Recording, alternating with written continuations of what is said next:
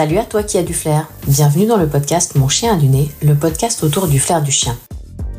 Pour ce 25e épisode, j'accueille Karine Fauché pour une interview.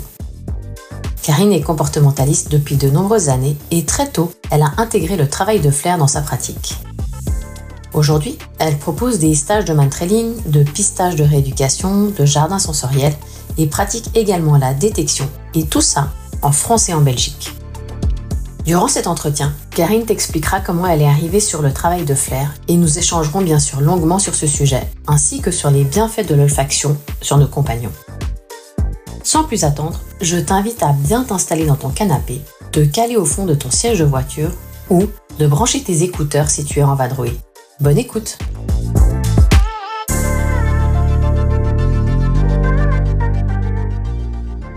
Bonjour Karine Bonjour Laure euh, bah, merci d'avoir accepté euh, de répondre à mes euh, questions pour, pour ce nouvel épisode de podcast. Pourrais-tu te présenter en quelques mots, s'il te plaît?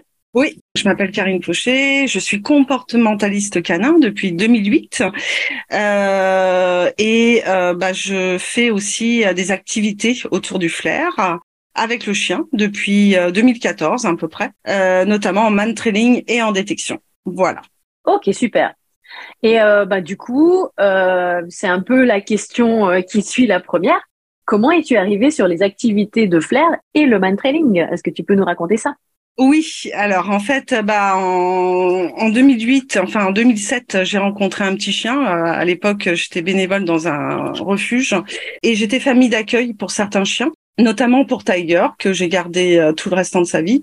Euh, ce chien avait des, des gros problèmes d'agressivité vis-à-vis de l'humain. Il avait des gros problèmes d'aboiement, enfin beaucoup de beaucoup beaucoup d'anxiété. Et en fait, euh, je me suis intéressée au jeu de flair parce que j'ai vu que euh, c'était un chien qui avait énormément besoin de de connaître avant de pouvoir rentrer en contact avec n'importe quel individu, même avec certains autres chiens. Et euh, moi, je me suis intéressée au man training euh, en tant que participante pour justement un petit peu le familiariser avec l'être humain. Et c'était une bonne méthode parce que ce chien a beaucoup beaucoup progressé avec l'humain. Et donc, euh, bah voilà, j'ai euh, j'ai découvert le flair du chien euh, grâce à Tiger pour régler ses problèmes de comportement. Et au fur et à mesure, bah, comme euh, j'étais comportementaliste, euh, je me suis dit tiens, est-ce que je pourrais aider d'autres chiens? Euh, Et j'ai commencé à organiser des. Alors à l'époque, on appelait ça plus du pistage, du pistage d'êtres humains. Et j'ai commencé à organiser des sessions avec des clients qui avaient des, des, des, des problèmes de réactivité avec leurs chiens ou des problèmes d'agressivité aussi. Donc tu avais intégré en fait les activités bah, notamment enfin, de pistage ou de man trailing dans euh, la rééducation euh, en comportement, c'est ça? Ouais, exactement. Parce que euh, je trouvais que les chiens étaient beaucoup plus posés et euh, surtout en fait euh, ça permettait aussi de, de canaliser leur, leur énergie euh, et puis ça répondait surtout à un besoin un besoin de, de connaître un peu plus l'environnement parce que en fait bah, dans notre société on laisse pas forcément, enfin tout le monde ne laisse pas forcément euh, flairer les chiens. Et euh, en fait, euh, à travers cette activité de, de, de, flair, de pistage, en fait, je pouvais montrer aux gens à quel point le flair était important pour le bien-être du chien. Et donc, euh, bah, au fur et à mesure, euh, j'ai fait ça. Puis, en fait, j'ai vu que les gens revenaient pour euh, du loisir parce que, bah, en fait, quand on commence à toucher à tout ce qui est man trailing, détection, pistage, bah, les gens, ils, aiment bien ce genre d'activité. Il faut savoir aussi que c'est une activité très ludique pour les gens. Mhm. Rien que le fait d'être retrouvé par un chien, c'est, enfin, je trouve que c'est c'est vraiment très très ludique. Et bah donc, bah j'ai j'ai commencé à donner des cours pour du loisir. Voilà. D'accord, très bien.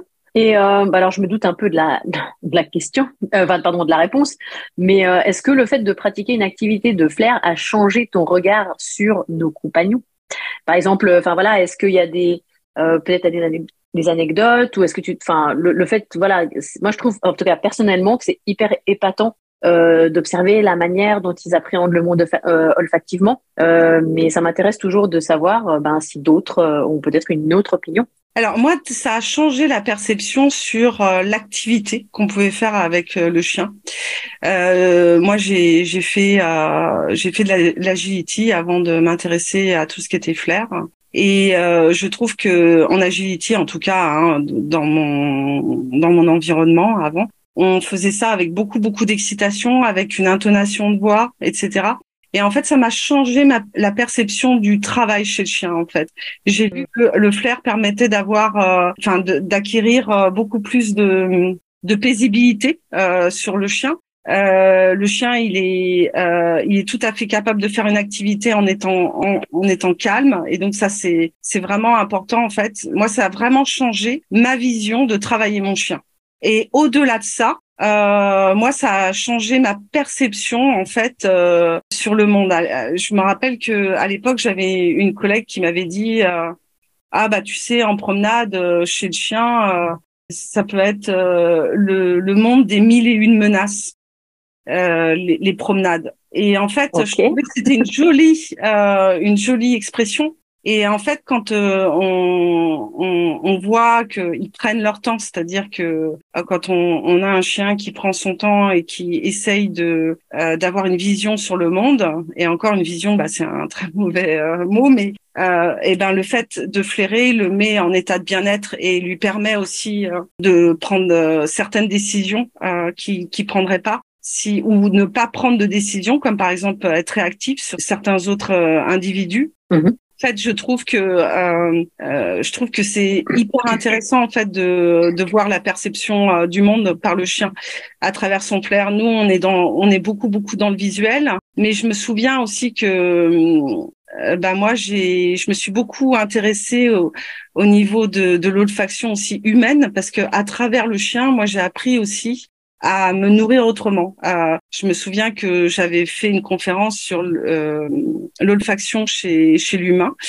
Euh, donc c'était sur l'olfactothérapie euh, exactement. Et je me rappelle qu'il y avait, enfin cette personne disait, vous allez voir si vous vous sentez tout ce que vous mangez avant de pouvoir le mettre dans votre bouche, vous avez beaucoup moins mangé. Et en, fait, nous-mêmes, on a, euh, bah, on a, on a notre flair, mais on, on s'en, on, on, s'en sert beaucoup moins que le chien parce qu'évidemment, bah, le chien, euh, lui, c'est le premier sens qui est utilisé. Il devrait l'utiliser euh, euh, dans la vie de tous les jours, et c'est pas forcément le cas chez tous les chiens domestiques, les chiens de famille. Mm-hmm.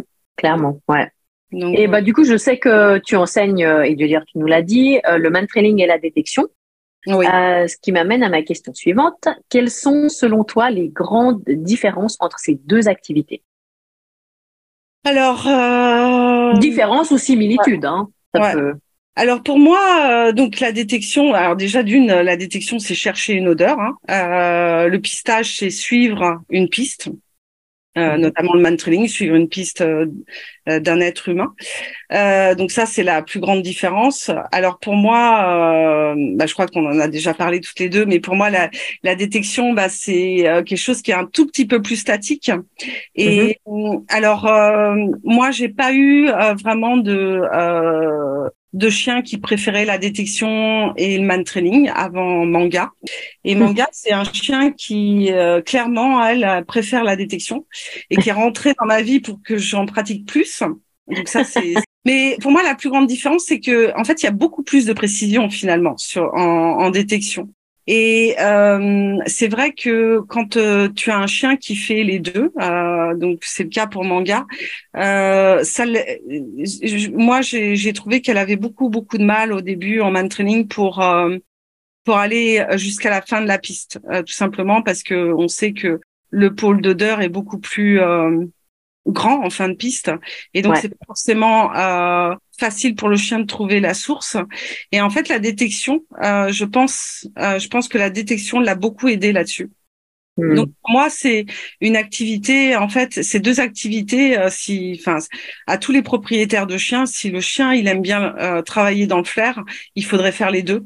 Parce que je trouve qu'elles sont euh, elles ont elles, en effet il y a beaucoup de différences mais bah elles sont quand même beaucoup complémentaires aussi pour en termes d'efficacité puis en, termes de, développement du flair et de d'être beaucoup plus précis dans le travail. Ouais alors bah c'est intéressant ce que tu dis parce que euh, j'ai pas mal entendu euh, de retour euh, de, gens qui disaient ah mais on m'a dit que euh, si je faisais du man trailing, il fallait surtout pas que je fasse de la détection. Et et je sais pas d'où ça vient parce que ben la plupart des témoignages que je recueille hein, de, professionnels qui qui soit pratiquent les deux soit enseignent les deux vont justement ben, dans ton sens et dans l'autre sens de ce que j'ai pu entendre, c'est-à-dire que au contraire, euh, bah, les chiens. Alors moi, ce que j'ai observé, c'est que euh, bah, les chiens qui font euh, du man trailing, quand on les met sur la détection, ça va deux fois plus vite, c'est beaucoup plus facile.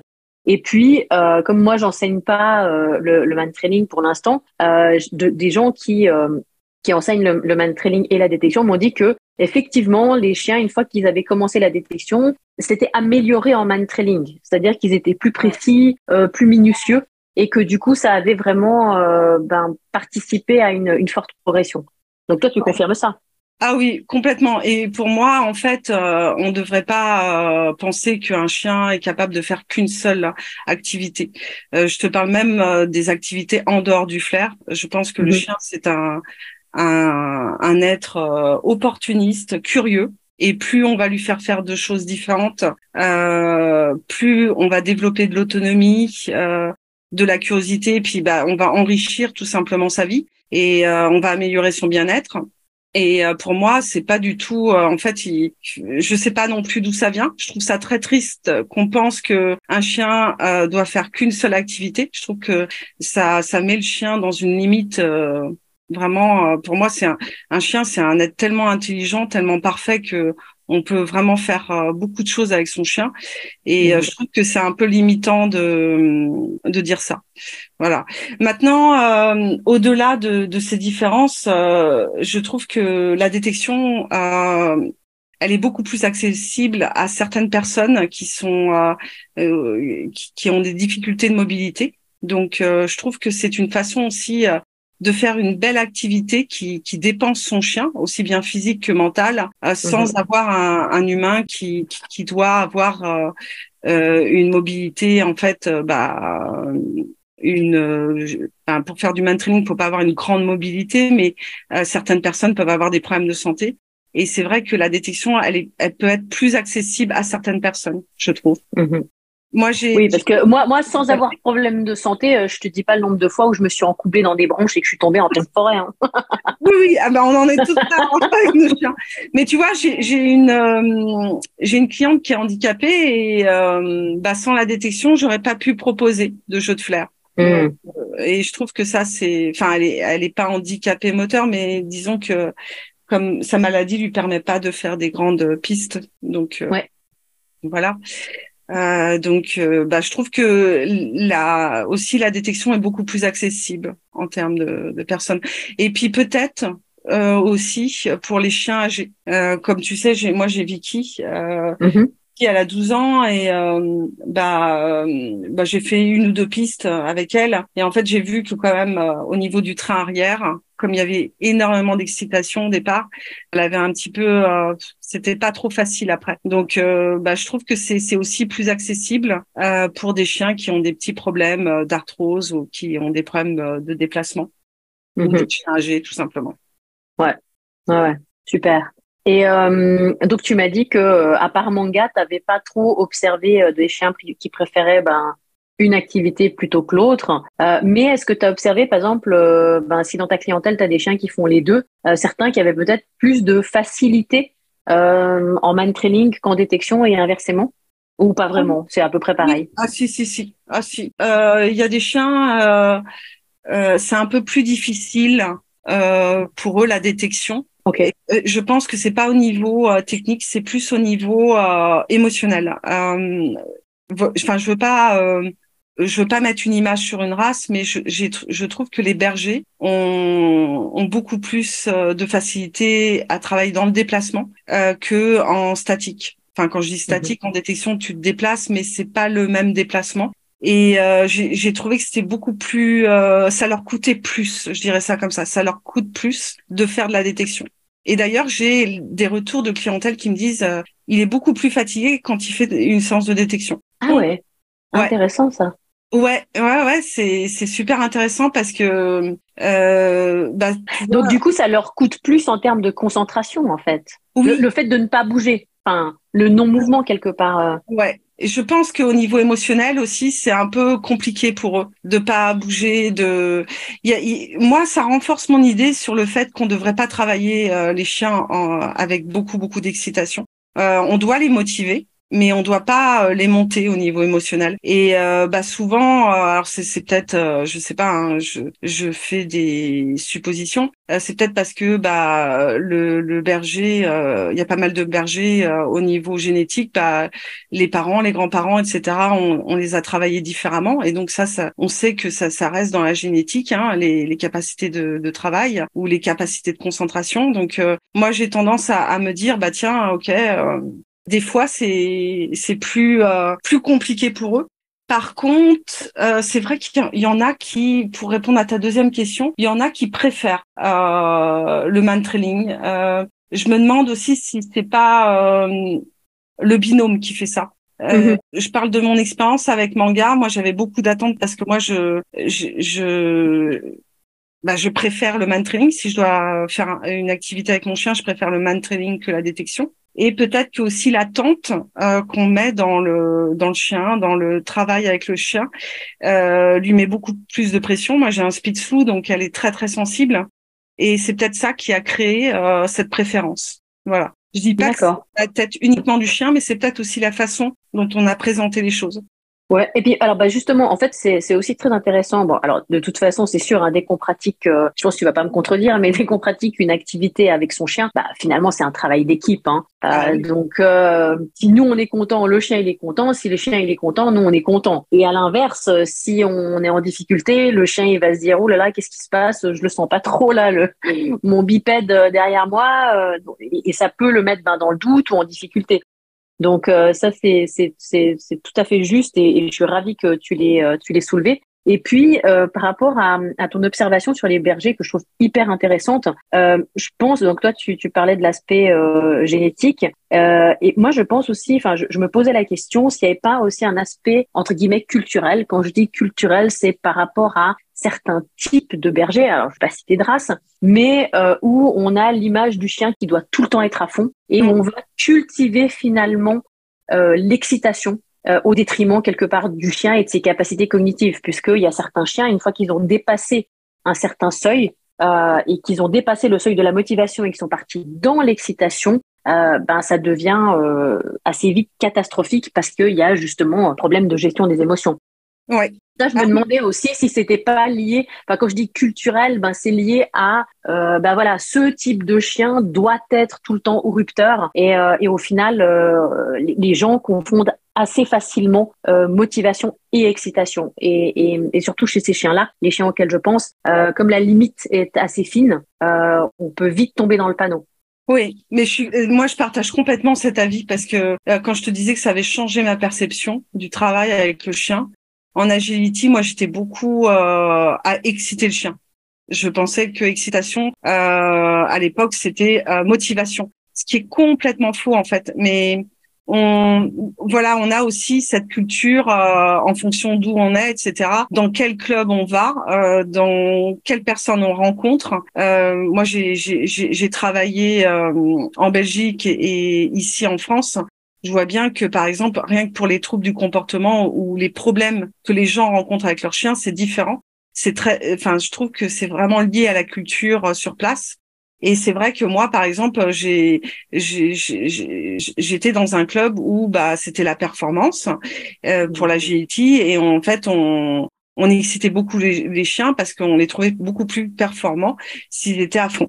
Et en fait, le, le travail avec le flair, ça a complètement changé ma perception euh, du chien. Euh, moi, je, je dis toujours à, à mes clients, voilà, il, il faut pas, il, il faut pas euh, que le chien il soit euh, déséquilibré au niveau émotionnel. Il faut pas qu'il soit excité, il faut qu'il soit motivé. Et ça, ça mmh peut se faire dans le calme.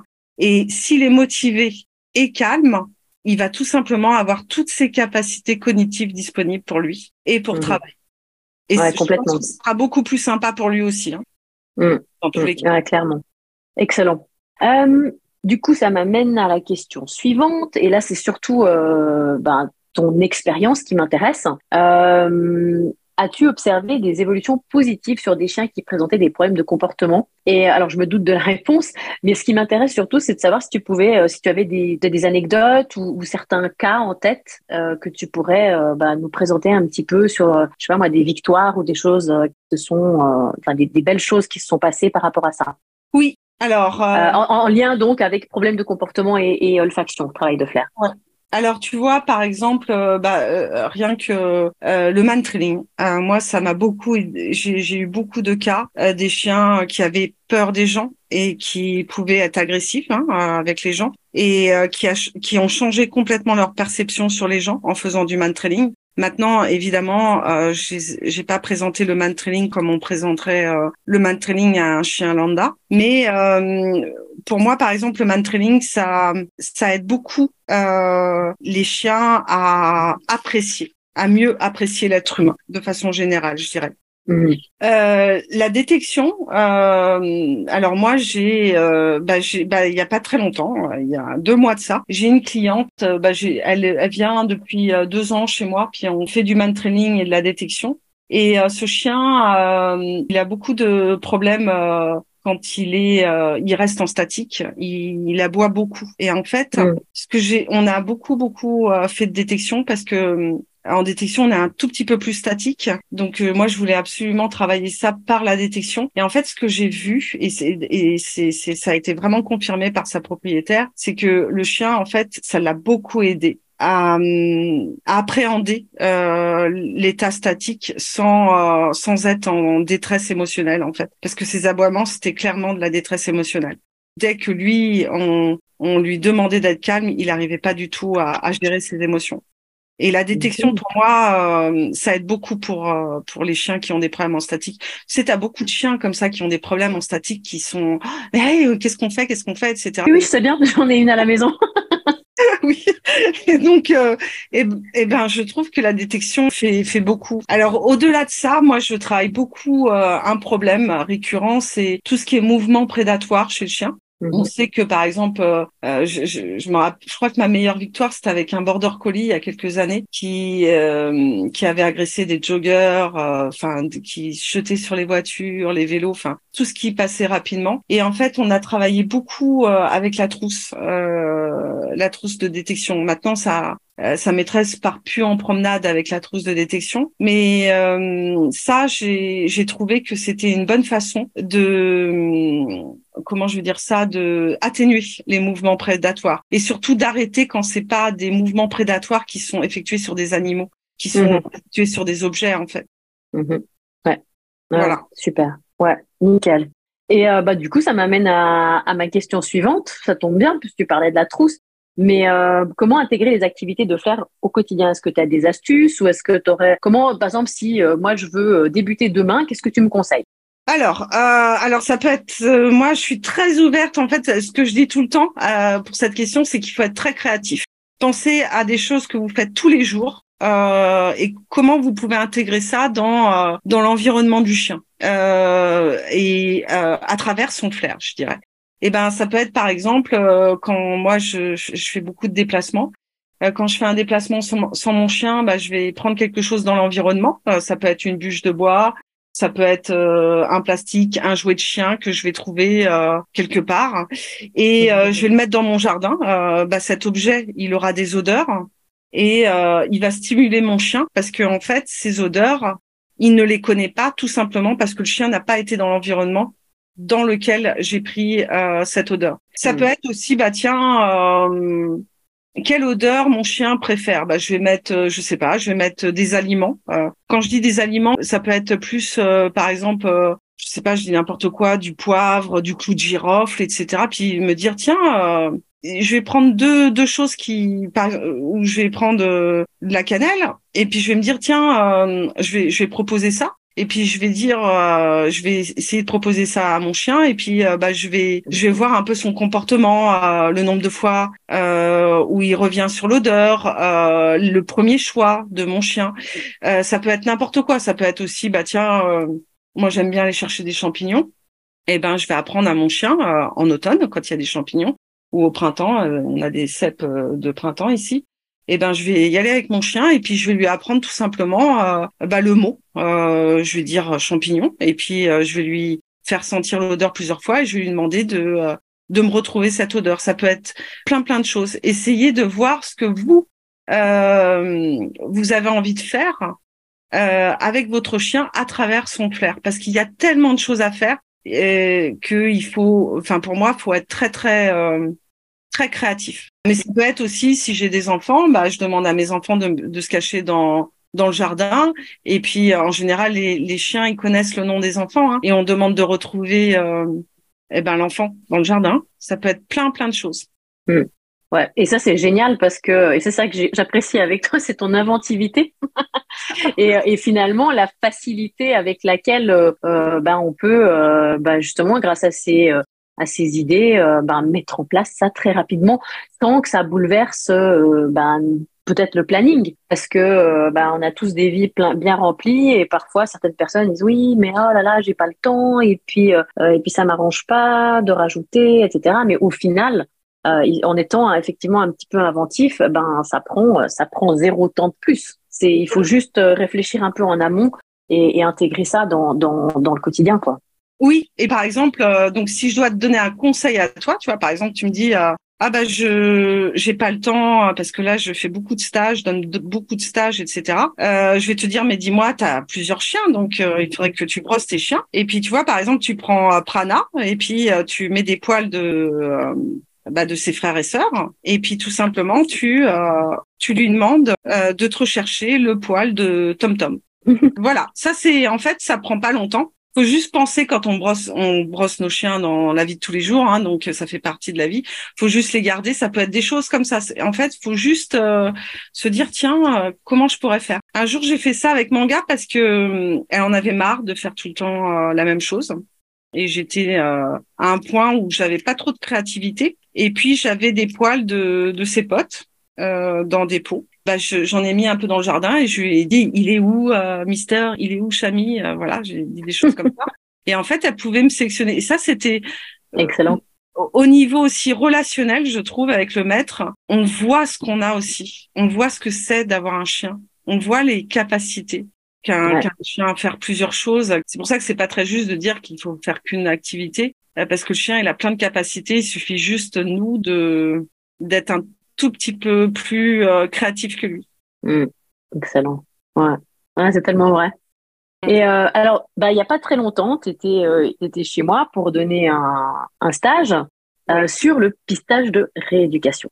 Et euh, alors moi, j'étais très curieuse parce que déjà, euh, bah, rien que le, le, le thème m'intéressait et j'étais curieuse de savoir ce que tu avais à, à, dire là-dessus.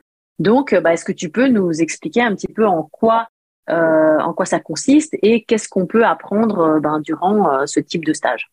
Alors, qu'est-ce que vous pouvez apprendre? Bah, Vous pouvez déjà apprendre en fait comment on peut atténuer certains problèmes, voire même les résoudre à travers le, le flair du chien. Donc ça peut aller, par exemple, moi, quand j'ai des chiens réactifs sur les congénères, j'essaye un petit peu de, de comprendre, parce que réactif, ça veut tout et rien dire. Donc par exemple, ce que je propose, c'est euh, de mettre des poils, des poils de chien, pour voir un petit peu la réaction du, chien face à des poils, face à une odeur. Ça, je dis des poils de chien, mais ça peut être aussi une compresse ou un, mouchoir de papier qui est frotté sur un, sur un autre chien. Euh, mhm.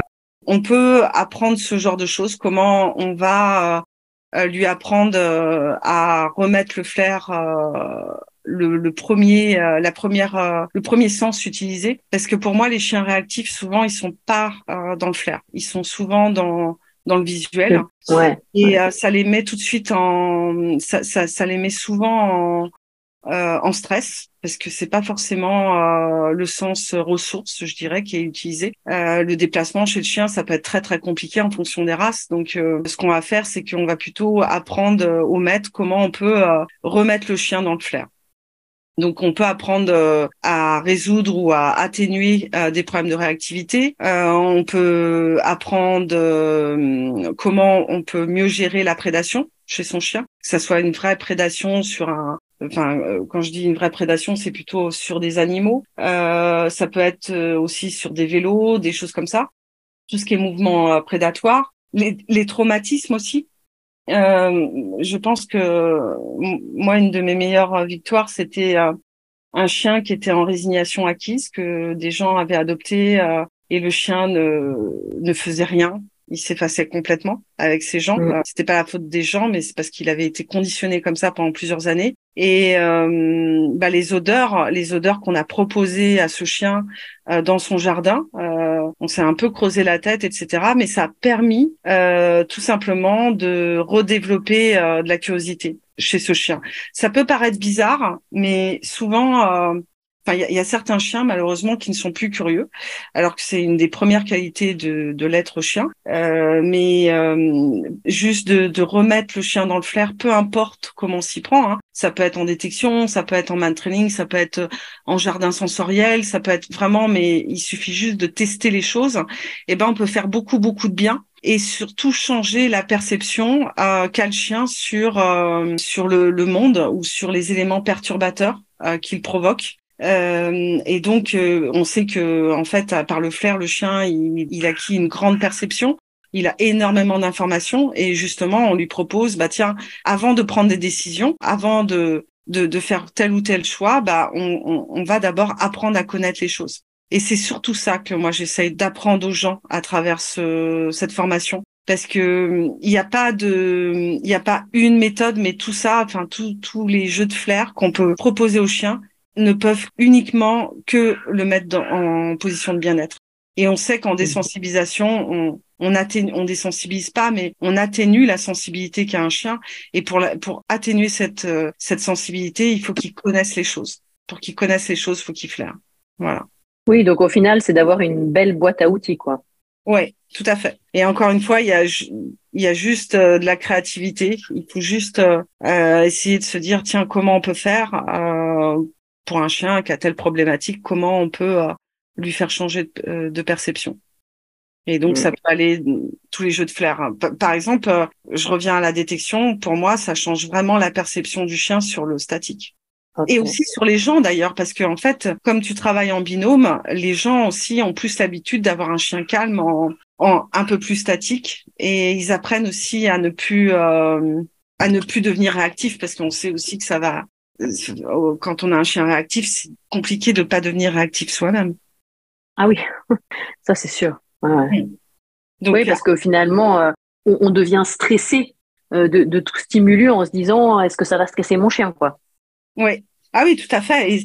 Et, je pense qu'à travers le flair aussi, l'être humain reprend confiance en son chien parce que quand toi, tu le sais, quand il y a quelqu'un qui vient vers nous, en général, il y a, il y a aussi ce, cette notion de confiance qui est un peu éteinte ou qui est un peu abîmée entre le maître et son chien. Et je trouve que les jeux de flair, tout ce qui est man training, tout ce qui est détection et euh, jeux de piste ou jeux de flair, eh ben, ça permet aussi de d'être fier de son chien et ça permet de renforcer la, la confiance qu'on hmm. a en son chien. Ah, c'est sûr. Et ça, c'est tellement important. Ouais. Tellement important. Ah, c'est la base. C'est clair. Euh, on arrive gentiment au bout, n'est pas encore à la fin, mais on y arrive gentiment. Euh, du coup, est-ce que tu peux nous dire, ben, par exemple, pour les gens euh, qui seraient intéressés de te contacter ou peut-être qui seraient intéressés ben, de, participer à un de tes stages de pistage de rééducation, où est-ce qu'ils peuvent te joindre? Comment te contacter? Alors, sur mon site internet, karinefauché.com ou alors sur ma page Facebook, Karine Fauché comportementaliste canin. Euh, donc il y a tous mes coordonnées, hein. il y a mon adresse email plus euh, mon numéro de téléphone. Et euh, sinon, les prochaines dates pour le, le stage de, de pistage de réhabilitation, c'est le 22, 23 et 24 septembre prochain. Et c'est dans ma région, du côté de Nemours. Voilà. Nemours. Ok, très bien. Donc les gens peuvent facilement prendre contact avec toi. Voilà, exactement. Et au-delà de ça, bah, je suis en train de développer euh, deux, euh, deux formations en ligne. Une sur le jardin sensoriel qui sort cette semaine et une autre sur euh, tout ce qui est flair. Qu'est-ce qu'on peut faire pour aider certaines problématiques? Voilà. Génial. Excellent, je me réjouis. Bah du coup, tu me donneras, euh, tu me donneras les liens et puis je les mettrai euh, en barre d'infos. Comme ça, les gens, ils auront qu'à cliquer dessus. Super. Euh, un petit mot de la fin, une conclusion en rapport avec le flair. Euh, eh ben, en fait, euh, faites attention parce que quand on, touche au flair du chien, on s'arrête plus. Euh, Ça fait déjà dix ans. Euh, quand je parlais de 2014, euh, moi c'est en 2014 que j'ai commencé à prendre toutes ces formations de flair et en fait c'est juste euh, une formation continue et plus j'apprends sur le flair du chien, plus j'ai envie d'apprendre. Donc voilà, essayez de retenir ça. mais c'est la meilleure aventure que vous pouvez avoir avec un chien, donc n'hésitez pas à vous y mettre. Voilà. Super. Bah écoute, merci beaucoup Karine. Merci pour cet échange très riche que j'ai énormément apprécié. Et puis, bah, de toute façon, nous, on se retrouve bientôt. Ouais. Merci beaucoup, Laure. À bientôt. Ciao.